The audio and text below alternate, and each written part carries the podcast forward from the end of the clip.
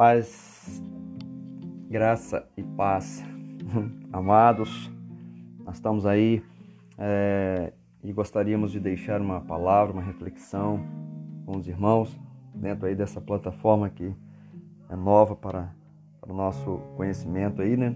Mais uma ferramenta, nós queremos começar a usá-la.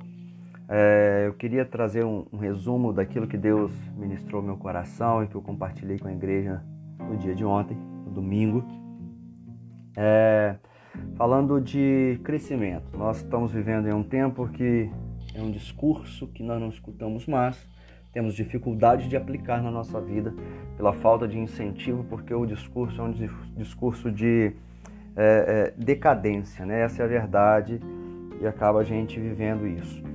Mas nós entendemos que pela palavra nós podemos viver sim um crescimento em todas as áreas da nossa vida porque isso não depende de nós, isso vem do Senhor e nós cremos que podemos viver Ele independente da circunstância que o país, a nação está atravessando, independente da crise política, é, econômica, social aí, né, na saúde, nós podemos sim nos desenvolver. Se não estamos crescendo de uma forma externa, visível, como uma árvore crescendo os seus ramos, nós sabemos que podemos estar crescendo internamente, criando raízes, buscando é, viver novos sentimentos, novos projetos nosso com Deus, no nosso dia a dia, no nosso secreto.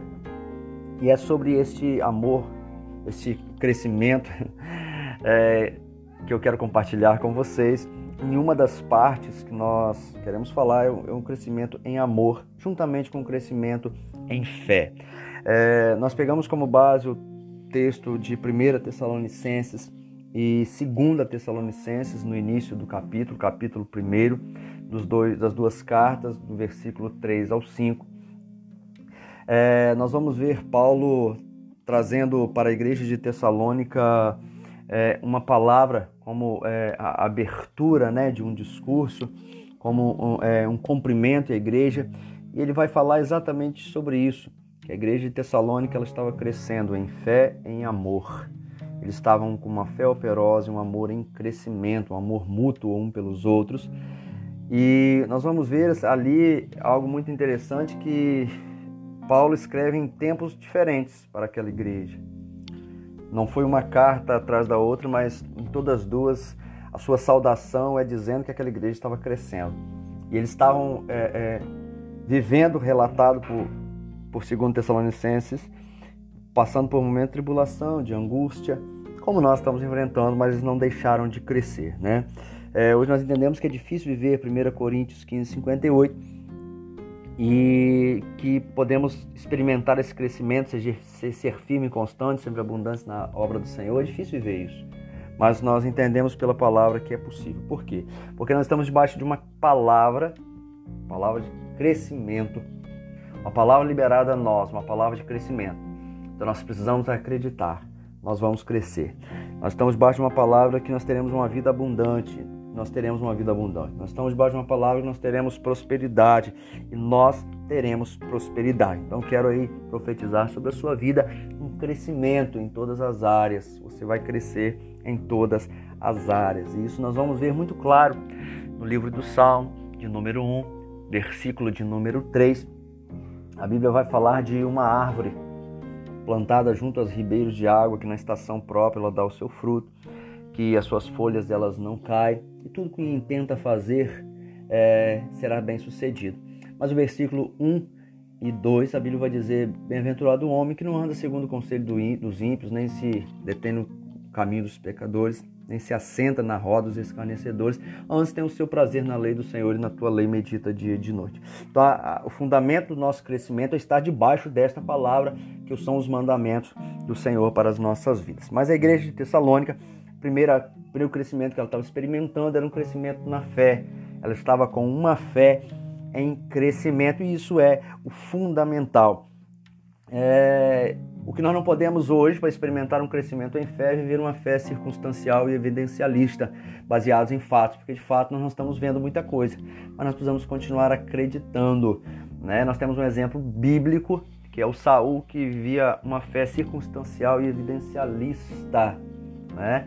Ele foi acostumado a ver grandes coisas, o Senhor operando de uma forma que, que o fazia ele ser estimulado, mas chegou um momento que ele precisou esperar e ele não estava vendo nada acontecer, os exércitos levantando contra ele e agora a, a sua fé precisaria ser uma fé tão somente acreditar sem ter evidência. Ele não acreditou e começou a fazer com as suas próprias mãos. Ele foi oferecer holocausto, ele foi fazer da sua forma e Deus ali o reprovou porque ele não esperou o tempo, acreditando que no tempo oportuno Deus iria é, operar e trabalhar. Então, é, primeira característica que Paulo traz à igreja de Tessalônica, eles tinham uma fé, essa fé que, conduz, que os conduzia a uma ação, uma fé efetiva, não uma fé é, tão somente no acreditar, mas uma fé que os levava, os levava a uma ação, e essa fé nós precisamos ter. Como eu faço isso? É, estar mais perto de, de Deus, estar mais perto de Jesus, da sua obra, do seu Senhor, do seu senhorio Hebreus capítulo de número 11, versículo 6, a Bíblia vai dizer que sem fé nós não podemos agradar a Deus. Mas é necessário que aquele que se aproxima de Deus creia que Ele existe, que é galardoador dos que o buscam. Então nós precisamos, neste momento, estar mais perto de Deus para ter nossa fé revigorada, assim como os discípulos fizeram, pedindo a Jesus que pudesse aumentar a fé deles. Então, essa igreja de Tessalônica, ela estava experimentando uma fé porque eles estavam perto de Jesus, buscando Jesus, e acima de tudo, essa fé que eles tinham estavam conduzindo eles a um arrependimento genuíno. A nossa fé ela precisa nos conduzir a um arrependimento genuíno e um anseio, uma espera pela volta de Cristo.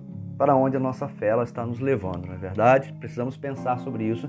A igreja de Tessalônica ela estava esperando a volta de Cristo e hoje nós não temos esperado com tanto anseio e afinco como a igreja de Tessalônica. E eles estavam esperando, então a fé deles o levava a um nível de arrependimento muito grande, porque eles estavam esperando a volta de Cristo. E a segunda área de crescimento, a Bíblia vai relatar em 2 Tessalonicenses 3, é, 1, versículo 3, a parte B, que eles cresciam também em amor, é outra área de crescimento que eles estavam experimentando e logo esta fé em Cristo estava levando os tessalônicos a um verdadeiro amor uns pelos outros. Ah, e aí João, capítulo 13, vai dizer que nós seremos conhecidos como discípulos de Jesus, tivermos amor. E ele assim morreu para que é, é, este amor pudesse ter sido é, é alimentado, trazer uma, uma, evidência deste amor nele. É, é interessante que é impossível hoje apresentar Jesus pelas pessoas sem viver esse amor genuíno. Nós precisamos entender que o mundo ele jaz no maligno. Mateus 24, 12 vai dizer que por se aumentar esta ação demoníaca do maligno, por se aumentar a iniquidade, o amor de muitos tem se esfriado. E nós então, em contramão disso, precisamos estimular o amor uns aos outros, como a palavra nos ensina, entendendo que ele cobra uma multidão de pecados, como assim a palavra nos afirma. Então, é possível sim é, é possível viver uma fé crescente, um amor crescente, é, fundamentado naquilo que é essencial para o reino, que isso tudo é resultar em almas, em vidas, porque quando eu estou com uma fé buscando esse arrependimento, essa fé ela traz um amor uns pelos outros que certamente vai resultar em vidas, que é a nossa missão. Então, é, em todas as áreas nós podemos crescer Sim, mas essas áreas julgo eu que são fundamentais e todas as outras áreas vão acontecer a partir dessa. Cresça em fé, busque Jesus, se arrependa dos seus pecados, cresça em amor, apresente Jesus pelas pessoas, pregue de Jesus para as pessoas.